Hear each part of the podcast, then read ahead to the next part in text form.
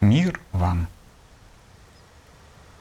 Сегодня мы продолжим чтение бесед владыки Афанасия Лимасольского из сборника бесед «Брак. Ад или рай». Речь пойдет о притче о блудном сыне.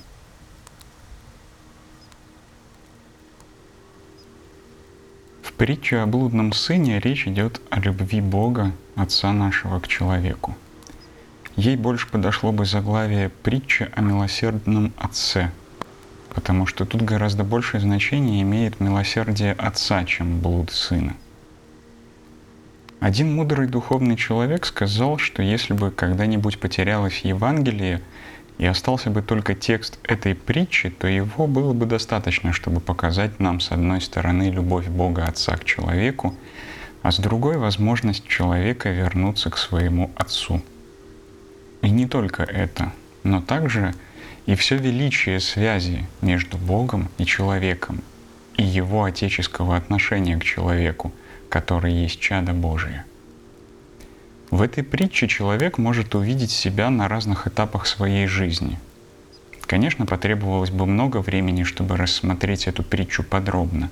В ней сокрыты глубинные смыслы, и каждое слово содержит безмерную глубину – но думаю, сейчас важнее всего взглянуть на отношение Бога, Отца в притче, а уж потом на блуд Сына. Потому что блуд Сына нам известен. Мы сами совершаем что-то подобное. Внешне мы, может, и не находимся в таких условиях, но каждый из нас в своем житейском опыте расточал в блуде это богатство божественной любви, богатство, данное нам Богом при нашем сотворении – этот блуд может и не быть плотским и внешним, но душевным, духовным и интеллектуальным. В своих гордости, эгоизме, самохвальстве мы растратили богатство своего божественного происхождения. Конечно, кто обрел путь и вернулся обратно, те обязательно опять нашли открытыми объятия Отче. А кто не нашел пути — те все еще мучаются, пася свиней по всяческим нивам и пастбищам.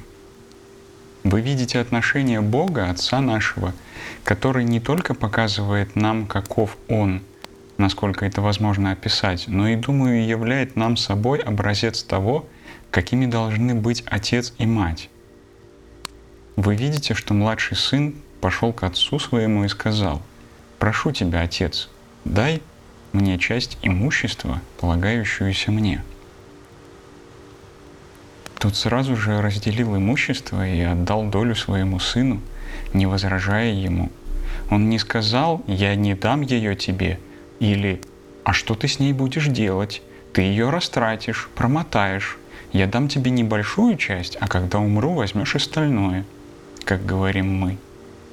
Отец ничего не сказал и проявил благородство – спокойствие и мир, тогда как знал, что сделает потом его сын, пришедший и с великим бесстыдством попросивший отдать ему полагающуюся часть имущества, как будто оно уже принадлежало ему, и отец его удерживал. Затем он собрал все и ушел в дальнюю сторону, чтобы не было никакого контакта с отцом, и отец не мог его контролировать. Вот это и означают слова «отыдя на страну далече», Лука 15, 13. Он не хотел иметь никаких связей с отцом, и там растратил свое имущество, живя в блуде. Это драгоценное имущество, которое у него имелось, он растратил в распутстве. Естественно, когда он потратил все и начался большой голод, он стал испытывать нужду и пошел к одному из множества своих старых приятелей, жителей той страны, и тот позаботился о нем как следует. Он не ввел его в дом и не сказал ему «Заходи, друг, живи тут у меня.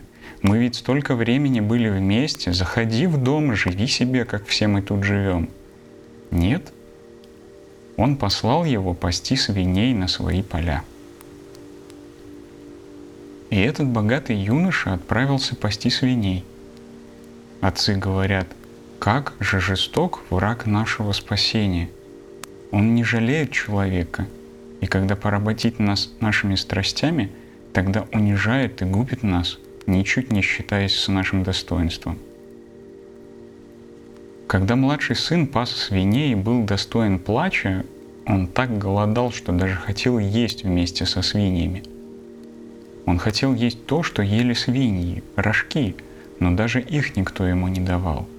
То есть он оказался в еще худшем положении, чем свиньи. Находясь в этом затруднении и мучениях, он пришел в себя, ибо вспомнил дом свой отца и сказал – услуг моего отца в этот момент хлеба в изобилии, а я тут умираю от голода.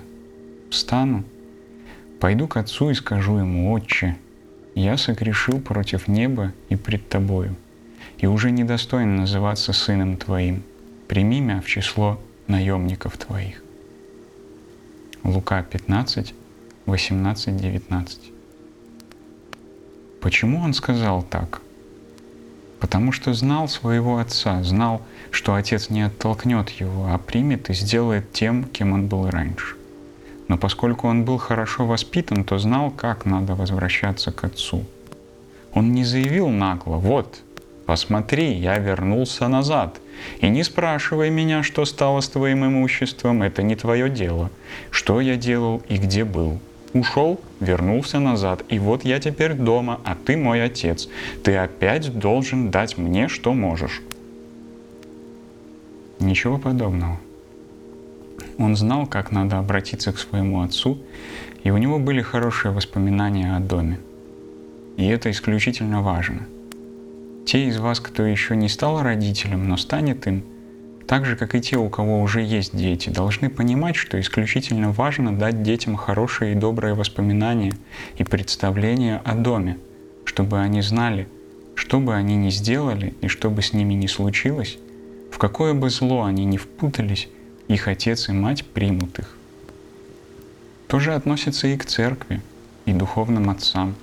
Человек должен знать, что бы он ни сделал, в какое бы зло ни впутался – даже если бы он миллион зол совершил в одну секунду, церковь примет его обратно, в какой бы момент он не вернулся. Церковь, то есть Бог в лице церкви и ее пастырей, примет его обратно, попечется о нем, о нем позаботятся, его окружат вниманием, ему помогут. У человека должно быть такое представление. Знаете, сколько детей каждый день сталкивается с множеством проблем – чрезвычайно многие, но они не смеют рассказать о них своим родителям. Почему? Потому что родитель очень строг, и ребенок боится. Если я скажу ему, он же прибьет меня. Тут такое начнется. А родитель к тому же и очень чувствителен.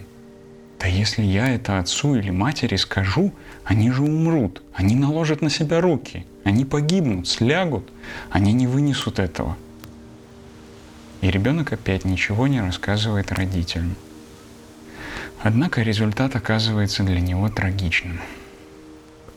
Мы должны давать детям чувства, а не впечатления того, что что бы они ни сказали нам, что бы мы ни услышали, мы не пройдем мимо равнодушно и не отнесемся к ним грубо. Дети должны знать, что их отец, мать или их духовный отец и духовные братья – готовы услышать и правильно оценить то, что им скажут, и адекватно, неравнодушно и не слишком сурово станут искать способы их исцеления, избирая самое оптимальное. То же относится и к супругам. В браке супруги должны быть готовы выслушать друг друга, что бы ни случилось. А знаете, что я слышу от женатых, неженатых или разведенных? Если ты изменишь мне, я убью тебя, я разведусь с тобой, я все переживу, кроме этого.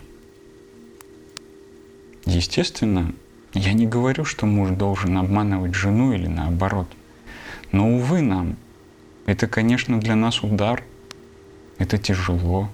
Это трудно. Но если ты относишься так, если в доказательство того, что ты никогда не поступишь так по отношению к своему супругу, ты даешь такой посыл, то как в момент искушения другой найдет в себе смелость и силу сказать тебе об этом? Как супруга решится открыться тебе? Ты знаешь, у меня случилось искушение. Некто третий подступается ко мне, и я чувствую себя безоружной, чувствую, что начинаю колебаться – теряю над собой контроль. Помыслы изменяют мне, силы меня оставляют. Как она скажет тебе это, если ты предварительно заявил ей, если ты сделаешь это, между нами все будет кончено? Конечно, она тебе ничего не скажет. Однако это очень трагично для супругов, потому что вы должны знать, что, к сожалению, хотим мы этого или не хотим, но все мы люди и подвластны разным искушениям, и ни один человек не может сказать, знаешь, у меня нет никаких искушений, я не искушаюсь. Никогда не говори такого. Будь ты хоть святой Антоний, будь тебе хоть 200 лет, никогда не говори «я вне опасности». Только безумный человек, не знающий, что значит духовная борьба, может произнести такие слова. Ты всегда в опасности, кто бы ты ни был, каких бы духовных высот ни достиг, какого бы возраста ни был. Ты рискуешь, потому что такова человеческая природа – Итак, и муж, и жена подвластны разным обстоятельствам, искушениям и провокациям. Между ними должно быть такое чувство уверенности друг в друге, чтобы один мог сказать другому то, что чувствует, что ощущает, что третье лицо его искушает, не боясь, что вторая половина отнесется жестко и неумолимо и наймет детектива для слежки и же впадет в депрессию и будет нуждаться в психиатре, чтобы вернуться в норму. Я и раньше говорил вам, что крайне важно, когда человек говорит нам о своей проблеме, понять его и не недооценить это, но и не преувеличить. Чтобы он знал, что мы понимаем его проблему и можем помочь ему реально, а не лживыми словами и своим безразличием, и не заявим «не говори мне этого, я и слышать об этом не могу», или «да не думай ты об этом». По нашей логике то, что говорит нам другой, может выглядеть смешным и абсурдным, но для него это представляется очень серьезным. И слушающий его супруг, супруга, отец, мать, учитель, духовный отец не должен судить об этом по собственным меркам. Это как если ко мне – монашествующему с 18-летнего возраста придет кто-нибудь и захочет описать мне свои проблемы в супружеской жизни, а я скажу ему, да что ты ко мне прицепился? Я монах, я инок, в чем дело? Я не интересуюсь этим. Или скажу ему, да ладно тебе, ладно, да не думай ты об этом, не думай. Однажды, когда мы на Святой горе плыли на кораблике в Новый Скит – с нами был один, кажется, англичанин греческого происхождения. Он слушал другого человека, и стоило тому заговорить о какой-нибудь своей проблеме, он отвечал «forget, forget, forget». Forget по-английски «забудь».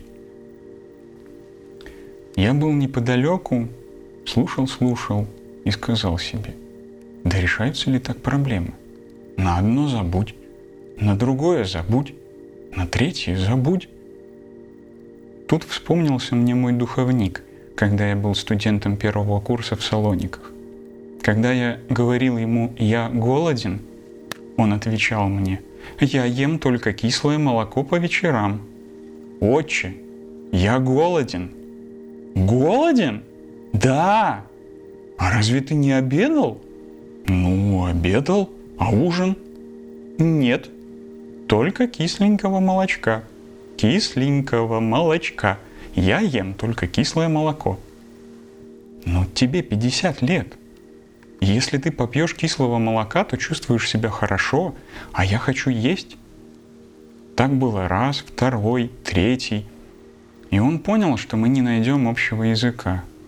А я сказал себе, да, запутался я тут с этими ангелами и пошел к другому духовнику. Звали второго Геннадием, вспоминаю его. Бывший военный, полковник, он воевал в Корее, изучал медицину, окончил философский и богословский факультеты, был сыном мэра Салоник, а потом стал иеромонахом. Очень хороший человек, исключительный, высокий, с длинной бородой. Я шел к нему, а он только завидит меня, говорил, «Милости прошу, золотко мое». «Благословите, отче». «Ты ел?» поди перекуси. У него был знакомый в ресторане напротив, господин Яни. Мы все, кто учился в Салониках, часто ходили туда. Отец Геннадий говорил мне, иди, иди к Яне и поешь. А старец, то есть сам отец Геннадий, заплатит. Вовремя говорил. Он знал, что я любил поесть и не мог сидеть голодным. Или предлагал, сходи принеси пирожков, перекусим немного. Первый духовник был святым, бесплотным. Он не ел, не пил, и мы не могли найти общий язык. Я хотел, чтобы он меня понимал, когда я ему говорю по своей мере «я голоден», а не так, что я хочу есть, а он отвечает «попей кислого молока». Так и в браке. Если жена говорит тебе «знаешь», один человек смотрит на меня, и я понимаю, что у него плохие помыслы на мой счет – а ты ответишь ей, да забудь ты о нем. Или по-другому. Ну что тут такого? Ничего страшного. Тогда ты ее не понимаешь. Прежде всего ты должен понять, почему твоя жена чувствует себя уязвимой для атак кого-то третьего. Может, ты ее эмоционально не удовлетворяешь? Может, ты недостаточно открыт в своей любви и нежности, и она нашла себе кого-то отличающегося от тебя – кто сказал ей, какое красивое платье, туфли, очки, ногти, зубы, глаза. И не думайте, будто кто-то верит этим словам, но это искусство. Однажды в нашем братстве случилось затруднение, и мы пошли к архимандриту Емельяну Симона Петровскому, поскольку наш старец очень уважал его и считал серьезным и мудрым человеком. Он изложил архимандриту нашу проблему – я тоже был там. Отец Емельян выслушал и сказал нам следующее. Вы действительно в очень трудном положении. Вместо того, чтобы сказать ничего страшного, не бойтесь, все пройдет. Я поначалу оторопел, у меня словно ком в горле застрял, но потом понял, что он таким образом показал нам, что полностью понимает то, что мы сказали – Дело, может, было и незначительным, но для нас, волновавшихся, это было очень важно. Очень важно, чтобы человек знал, что когда он придет к другому человеку, и это, повторяю, может быть родитель, супруг, супруга, духовник, друг или кто угодно, он поймет и не посмеется, не оттолкнет, не обидит, не отругает, ничего такого не сделает. В руководстве к духовной жизни эта книга преподобного Никодима Святогорца была переведена на русский язык под названием «Руководство к исповеди» или «Наставление к духовникам и исповедующимся» с приложением правил святого Иоанна Постника. Шестое издание, 1852 год. В настоящее время является библиографической редкостью. В руководстве к духовной жизни святой Никодим Святогорец говорит – Будь очень внимателен, о духовник, когда к тебе приходят люди, исповедуются и рассказывают тебе о своих грехах. Вы знаете, есть люди, которые рассказывают о своих грехах очень образно и с суровым видом. Ты сначала ужасаешься, но со временем привыкаешь.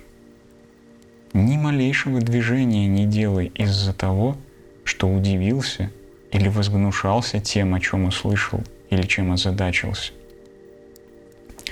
Представьте себе, что вы подойдете к духовнику и признаетесь, «Отче, я украл». А он воскликнет, «Ты украл?» Как вы продолжите говорить дальше? Как? Надо дать ему почувствовать, что ты готов мирно и спокойно выслушать все. То есть не недооценивать, не преувеличивать. И вот еще что важно – показать, что ты готов прийти на помощь другому человеку, чтобы он не чувствовал неуверенности. Сказать ему или нет? Он же все равно не поддержит меня, не поможет. Ну хорошо, он не отругает меня, не оттолкнет, но ведь и не сделает же ничего. Это важно в первую очередь для мужчин, которые должны внушать своим женам чувство уверенности, как отец детям – но не говорить глупые вещи вроде «не бойся, я тут» или «положись на меня». Все это нехорошо. Думаю, человек может внушить чувство защищенности и словами, то есть выразить, объяснить его. Но прежде всего это должно делаться поведением и общением. Вы видите, что в притче отец внушал это чувство своему чаду. Мол, мой отец там, он ждет меня, и я знаю, что когда вернусь к нему, смогу говорить с ним. Он не захлопнет дверь передо мной, не вышвырнет меня вон. Но с другой стороны, и не примет меня, если не скажу ему «Отче, я согрешил перед небом и пред тобою». Я тоже должен понять, что совершил ошибку, показать, что осознал ее, что жалею о произошедшем, а не так, чтобы вернуться, ненавидя отца, а завтра взять другую половину имущества и опять уйти туда, откуда пришел. Именно потому этот блудный сын имел дерзновение пойти к отцу своему, что знал его очень хорошо. Дети должны знать нас. Знать нас и полагаться на нас. И дети, и супруга, и люди вокруг нас, и те, кто трудится с нами. Пусть все знают и будут убеждены, что могут чувствовать себя в безопасности и быть уверенными, во-первых, в Боге, но во-вторых, и в человеке, который рядом с ними – в своем отце, жене, муже, ребенке и так далее. Он вернулся к отцу своему. Когда вернулся? Когда попал в трудное положение, когда набил себе шишек. Порой мы все видим это в своей жизни. К сожалению, нам надо получить по голове, иначе мы не образумимся. Поэтому некоторые говорят, оставь его, пусть совершит свои ошибки. Хорошо, но ведь это опасно – по голове можно получить очень сильно, а можно и без головы остаться. Но если другого способа нет, что делать? Если он по-другому не вразумляется, как он еще созреет? Поэтому мы должны быть немного рисковыми, в хорошем смысле этого слова, чтобы нас не снедала тревога и терзание за наших детей, даже когда мы видим, что они творят всякое, главным образом в юности, но и потом тоже. Как родители мы скажем им свое слово, посоветуем, защитим, поможем. Но не мешало бы и оставить их, чтобы они немного получили по голове. Иногда человек иначе не вразумляется. Когда блудный сын проголодался, смирился, унизился, тогда и вспомнил об отце. Несмотря на это, Бог не отвернулся от него.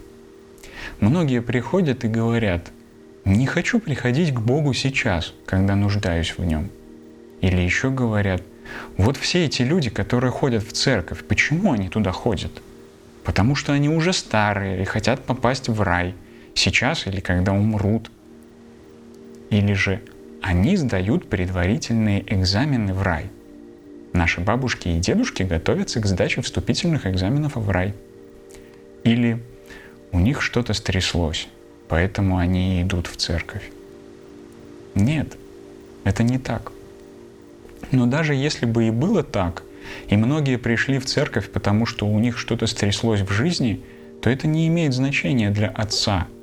Важно то, что я так или иначе вернулся домой. Я нашел отчие объятия, нашел отцовские ворота. Может, я и нашел их в терзаниях, заблуждениях, может даже благодаря случайным событиям. Однажды в церковь зашел электрик поменять перегоревшую лампочку. Постучал в дверь, тогда это была канцелярия, еще не было часовни. Я исповедовал. Он открыл дверь, вошел и сказал, «Извините, что тут происходит?» «У нас исповедь». «Я пришел поменять лампочку», Взбираясь на лестницу и меняя лампочку, он поглядывал вниз, чтобы понять, что тут делают. Мы немного подождали. Он слез и вышел, и я попросил его закрыть дверь. Он закрыл, а потом открыл ее и спросил, а можно и мне исповедаться? Я сказал ему, ты видел, что сделала лампочка? Он пришел поменять лампочку и исповедался. Человек может достигнуть святости благодаря случайным событиям. Бога никого не отвергает. Несмотря на то, что это его блудный сын ушел, изголодался, истерзался, он принял его. И как хорошо говорит тут Евангелие. встану, пойду к отцу моему и скажу ему, «Отче, я согрешил против неба и пред тобою, и уже недостоин называться сыном твоим. Прими меня в число наемников твоих». Лука 15, 18, 19. Тогда не было телефонов, чтобы позвонить или послать СМС. «Папа, я возвращаюсь во столько-то часов». Отец ничего не знал. И когда он был еще далеко, увидел его отец и смилостивился. В русском переводе «сжалился». Церковнославянский перевод лучше передает следующую далее мысль владыки Афанасия. «И мил ему быть». Лука 15, 20. Святитель Иоанн Златоуст говорит, «Как же отец увидел его, когда тот был далеко?» И отвечает, «Отец всегда смотрит и все видит. Отец, как бы далеко ни было его чада, понимает его. Он понял его, почувствовал его, увидел свое дитя, потому что любил его. Он был его отцом, а сын был его чадом. И когда тот был далеко, отец не сказал, да пусть он только явится. А когда явится, я задам ему как следует. Все выскажу ему. Ах ты хулиган этакий. Ты все проел, пропил все имущество, и вот являешься? Зайди только в дом, сейчас увидишь, что я с тобой сделаю. Не строил ему потом еще несколько дней разные физиономии.